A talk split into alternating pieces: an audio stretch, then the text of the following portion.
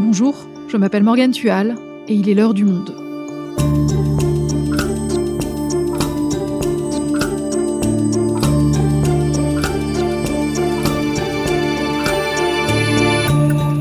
Aujourd'hui, le nom de la Première ministre est désormais connu. Elisabeth Borne, jusqu'ici ministre du Travail, de l'Emploi et de l'Insertion, a été choisie par Emmanuel Macron hier pour remplacer Jean Castex. C'est la première femme depuis Édith Cresson en 1991 à être nommée à Matignon. Quel chef de la majorité peut-elle incarner? Quels chantiers l'attendent Et pourquoi sa nomination suscite-t-elle déjà des critiques? Françoise Fressoz est éditorialiste au Monde. Elle nous explique. Elisabeth Borne, Première ministre, pourquoi Emmanuel Macron l'a choisie? Un épisode produit par Esther Michon, Claire Leys et Cyrielle Bedu. Réalisation Amandine Robillard.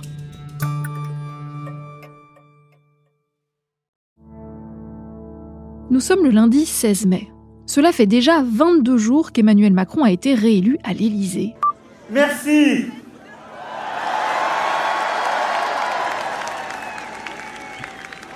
Merci, chers amis 22 jours. Mais pourtant, Emmanuel Macron n'a toujours pas donné le nom de celui ou celle qui succédera à Jean Castex au poste de Premier ministre.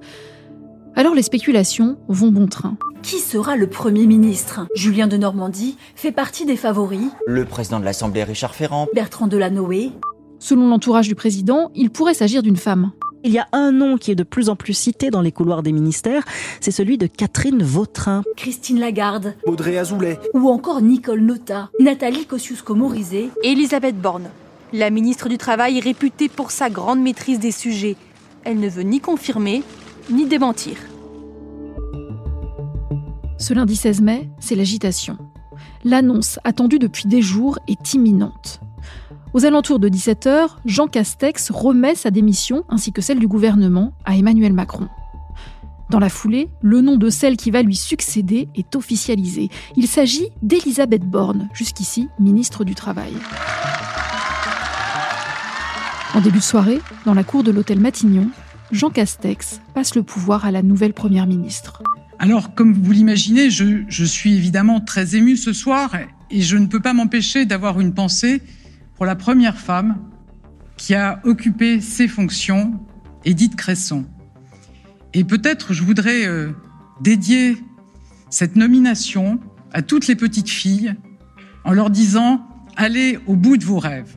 Et rien ne doit freiner le combat pour la place des femmes dans notre société.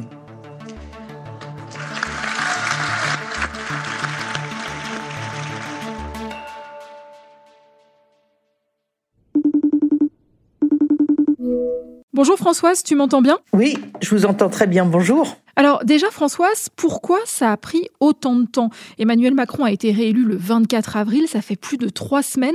C'était si difficile de trouver le bon profil? Je pense qu'il y a eu d'abord toute une période qu'on n'a pas vue du tout parce qu'elle s'est déroulée euh, en sous les radars, qui a été extrêmement importante pour le président de la République. C'est à la fois investir les candidats aux élections législatives et deuxièmement structurer sa majorité. Et c'était d'ailleurs le signe que Emmanuel Macron voulait absolument garder la main politique je dirais que le, le, la nomination d'Elisabeth Borne, elle va dans cette direction-là aussi. C'est quelqu'un qu'il a appris à, à connaître, c'est quelqu'un qu'il a appris à apprécier, qui euh, s'est coltiné des dossiers lourds, notamment sur euh, le social, la réforme de l'assurance chômage. Et donc, au fond, il voulait quelqu'un qui incarne la politique sociale telle que lui la conçoit, avec peut-être une méthode nouvelle qui est peut-être plus euh, en adéquation avec, euh, si vous voulez, le dialogue, mais il voulait quand même une technicienne et je pense que Elisabeth Borne répond à ce profil-là. Alors Françoise, tu nous parles d'elle comme d'une technicienne. Sous le premier quinquennat d'Emmanuel Macron, Elisabeth Borne a été ministre des Transports, puis de la Transition écologique et enfin du Travail. Avant ça, quel a été son parcours?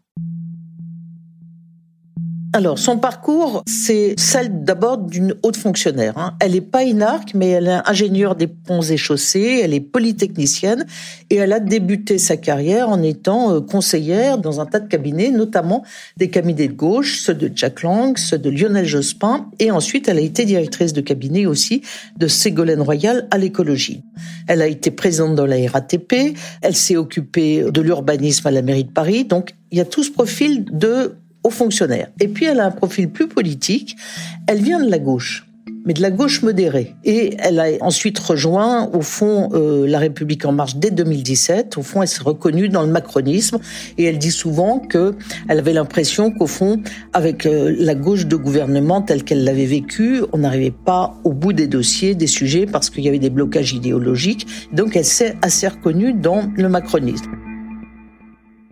Elle incarne un social modéré, plutôt, je dirais, social-libéral, voyez, mais avec l'idée de euh, ce qu'elle a d'ailleurs dit pendant la Passion des pouvoirs, c'est-à-dire qu'elle est très attachée au mérite, très attachée aussi à l'égalité des chances, et elle est assez dans la lutte contre le corporatisme. L'un des dossiers qu'elle a eu à gérer, ça a été l'ouverture à la concurrence de la SNCF, la fin des régimes spéciaux là-bas, elle a eu des grèves assez violentes, et pour une partie de la gauche, elle incarne la femme sociale libérale qui remet en cause les acquis sociaux.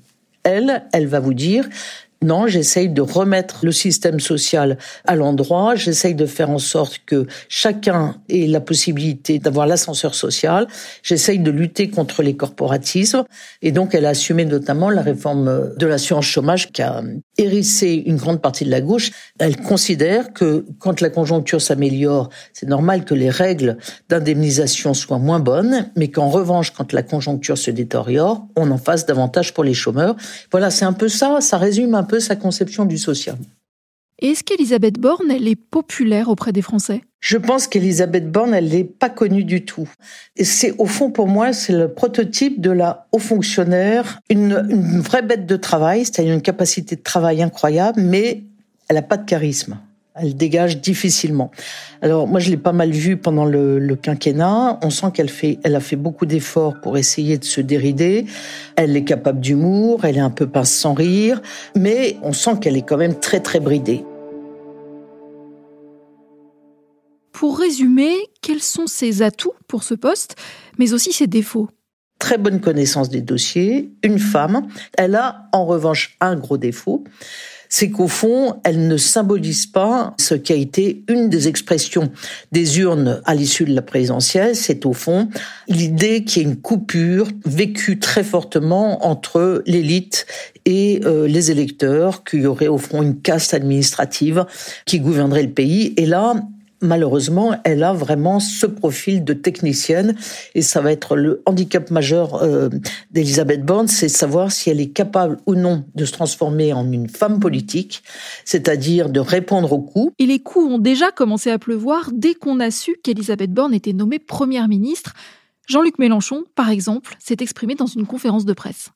Cette euh, nomination se porte sur une femme qui a toutes les compétences et les qualités personnelles pour assumer la tâche qui lui a été confiée. En effet, elle euh, incarnera la continuité de la politique euh, du président de la République et des précédents premiers ministres du premier quinquennat. C'est donc en quelque sorte euh, une nouvelle saison de maltraitance sociale et écologique qui commence. Sa nomination commence dès les premiers instants par une sorte de tentative de tromperie. Madame Borne serait une femme de gauche. Alors euh, peut-être euh, qu'elle peut le penser, mais nous ne lui accordons pas ce label.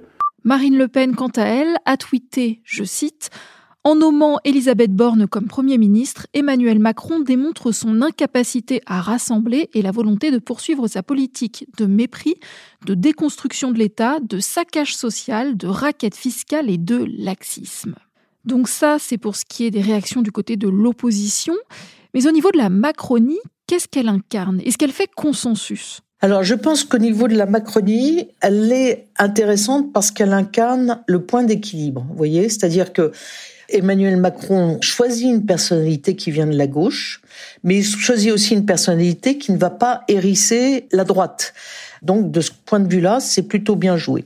Après, sa difficulté à elle, c'est qu'elle va se coltiner la gauche radicale et Marine Le Pen qui immédiatement euh, l'ont prise dans leur collimateur en disant non non elle c'est l'incarnation de la casse sociale elle incarne tout ce qu'on n'aime pas voilà donc ça va être un combat frontal pendant les élections législatives et ça va être très intéressant de voir si à ce moment-là elle arrive à partir à la bataille politique à rendre les coups ou si au fond elle laisse le président de la République euh, faire campagne, diriger la campagne législative. Je dirais qu'il y a beaucoup d'inconnus dans ce qui va se passer dans les prochaines semaines. C'est-à-dire, est-ce que la nomination d'Elisabeth Borne, c'est le signal que Emmanuel Macron est le vrai chef de la majorité, que c'est lui qui va faire de la politique et c'est lui qui va aller au contact des Français et lui laisser la technicité? Ou alors, est-ce qu'il va dire, ben, je donne une chance pendant un mois à Elisabeth Borne de faire sa mue il y a une chose intéressante dans ce qu'a dit Jean Castex euh, dans la passation des pouvoirs.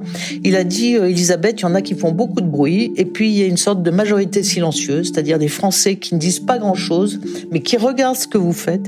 Et n'oubliez jamais que c'est peut-être eux qui comptent le plus. Au fond, ne vous laissez pas... Euh, distraire ou impressionner par les coups, parce que ça va être quand même une campagne assez violente. Hein. Et il lui a dit, voilà, soyez à l'écoute. Et donc je pense que c'est y a cette mise à l'épreuve, et la campagne législative va être très intéressante. Alors, quels sont les grands chantiers qui attendent cette nouvelle Première ministre? Alors, les grands chantiers, c'est bien sûr en premier lieu le pouvoir d'achat parce que on voit bien que on est dans une conjoncture qui devient de plus en plus noire avec la reprise de l'inflation, avec la crise en Ukraine qui fait des grandes tensions sur l'énergie et donc il va falloir trouver des mesures pour atténuer le choc de pouvoir d'achat. Donc l'idée c'est vraiment de trouver des dispositifs sociaux extrêmement ciblés et qui soient capables de répondre au fond à l'attente et d'atténuer la possible crise sociale. Donc ça, c'est le premier chantier. Après, le deuxième chantier, c'est évidemment la réforme des retraites. Ça a été un sujet qui a été amené dans la campagne par Emmanuel Macron avec l'idée d'attirer à lui l'électorat de droite. Et donc, il a brandi la perspective de la retraite à 65 ans. Et on a vu immédiatement que ce sujet créait une hostilité non seulement à gauche, mais aussi chez tous les syndicats. Le problème, pour Elisabeth Borne, ça va être de reprendre le dossier. Alors, elle part pas de rien parce qu'elle a été en contact sans arrêt avec les, les partenaires sociaux. Elle sait très exactement ce qu'ils pensent. Elle voit où sont les blocages. Et donc, l'idée, c'est qu'au fond, d'essayer de reprendre ce sujet, mais d'une autre façon. Et puis il y a aussi l'environnement. Emmanuel Macron avait promis que la future chef du gouvernement sera chargée de la planification écologique. Mon prochain Premier ministre sera directement chargé de la planification écologique. On va d'ailleurs revenir plus en détail dans un futur épisode sur cette notion, mais est-ce que tu peux déjà nous dire très brièvement ce que ça veut dire et est-ce qu'elle a le profil, sachant que, bon, elle a quand même été ministre de la transition écologique? Oui, alors l'histoire qu'avait euh, dite euh, Emmanuel Macron pendant la campagne, c'était au moment où euh, Jean-Luc Mélenchon faisait une percée et on se souvient que à son discours de Marseille, Emmanuel Macron avait en quelque sorte repris à son compte l'idée de la planification écologique. L'idée, elle est intéressante parce que, au fond, elle part du constat qu'avait notamment fait Nicolas Hulot quand il était ministre de la Transition écologique et qu'il avait dit, mais j'ai beau dire plaider ma cause, personne ne m'entend parce que chacun raisonne dans son ministère et il n'y a pas une vue d'ensemble et de toute façon, la transition écologique, si vous n'êtes pas écolo, vous vous en fichez complètement et donc il faudrait un vrai chef de gare pour que chaque sujet de politique publique abordé soit sous le prisme de l'environnement. Et c'est comme ça qu'a germé l'idée de faire de Matignon une sorte de garde de triage, c'est-à-dire que le Premier ministre serait en charge de veiller à ce que toutes les administrations qu'il a sous son contrôle, tous les ministères, soient bien irrigués par cette volonté de transition écologique. Et je pense qu'elle, elle, elle, elle est tout à fait capable de faire ça parce qu'elle a été au ministère de la Transition écologique. Elle connaît très bien l'environnement. Elle a, je pense, vécu en tant que ministre les blocages quand a parlé Hulot. Donc, je pense qu'elle est très bonne technicienne. Après, la difficulté de la transition écologique, c'est qu'elle va aussi avoir à gérer la crise ukrainienne. Et on voit bien que la crise ukrainienne a une répercussion directe sur le prix de l'énergie, sur les approvisionnements en pétrole, en gaz. Et donc, entre essayer d'apporter l'énergie aux Français dont ils ont besoin cet hiver et l'idée de faire la transition écologique, comment est-ce qu'ils vont y arriver? Et puis dans l'immédiat, une des urgences, ça va être les élections législatives. Le premier tour est dans moins d'un mois. Quel rôle va-t-elle jouer dans tout ça? On ne sait pas, parce qu'au fond, elle n'est pas encore élue. Elle se présente dans le Calvados, où je crois que sa mère était originaire. Donc elle a une campagne à mener. C'est son baptême du feu. Donc, est-ce qu'elle va se concentrer sur sa circonscription? Qui va mener la campagne? Est-ce que c'est Emmanuel Macron qui va plutôt porter le flambeau ou est-ce que c'est elle? Ça, je suis incapable de vous répondre parce que les rôles ne sont pas encore très très bien attribués. Il faut voir aussi quelle va être la structure de son nouveau gouvernement. Et je ne sais pas encore quel rôle veut exactement lui faire jouer euh, Emmanuel Macron. Est-ce qu'il va lui demander d'être vraiment la chef d'orchestre du gouvernement? Est-ce qu'il va lui demander d'être la chef de la majorité parlementaire? Ça, je pense que ça va se roder au fil des semaines. Mais pour le moment, là, le signal, c'était une femme une bonne technicienne et quelqu'un qui incarne la politique sociale telle que les macronistes la conçoivent. Est-ce qu'il existe un risque qu'elle ne reste que quelques semaines à ce poste? Par exemple, si elle n'est pas élue dans le Calvados, ou si l'Assemblée nationale change de couleur, je cite notamment ce tweet de Jean-Luc Mélenchon publié peu avant l'annonce d'Elisabeth Borne à Matignon. Il a écrit que ce poste de Premier ministre serait, je cite, un CDD de mission d'intérim. C'est sûr qu'il y a un risque, et je trouve c'est très intéressant, c'est qu'effectivement, elle concourt pour la première fois dans le Calvados. Si elle n'est pas élue là-bas, je vois pas comment elle peut ensuite avoir la légitimité de conduire un gouvernement. Et au fond, si elle arrive à se faire élire députée euh, du Calvados, euh, oui, là, je pense qu'elle aura du poids politique qui va monter. Si elle n'y arrive pas, si elle encaisse les coups comme Édith Cresson les avait encaissés, alors là, je pense que ce sera plus difficile. La différence avec Édith Cresson, c'est que moi, je m'en souviens très bien, il y avait eu une fronde de ce qu'on appelait les éléphants du Parti socialiste qui ne voulaient absolument pas d'elle, et donc la contestation était au même de la majorité, elle avait été d'une extrême violence. Là, la passation des pouvoirs entre Jean Castex et Elisabeth Borne, j'ai senti un grand respect mutuel. Madame, Madame la Première ministre, chère Elisabeth,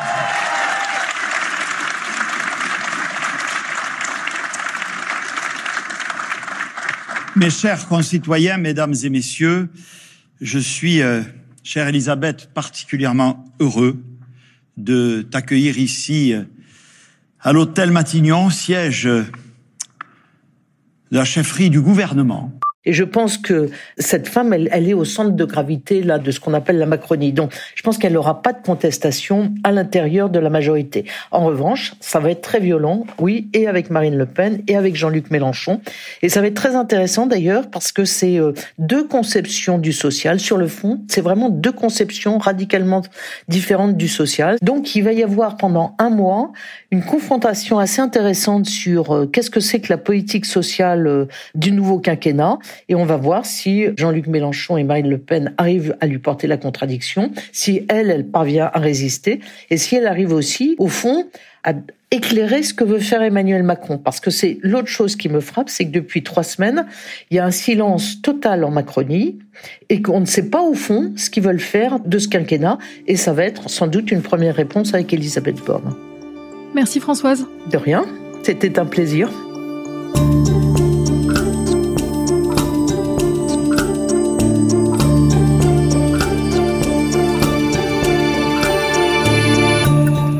Pour suivre les premiers jours d'Elisabeth Borne au poste de Première ministre, abonnez-vous à notre site lemonde.fr.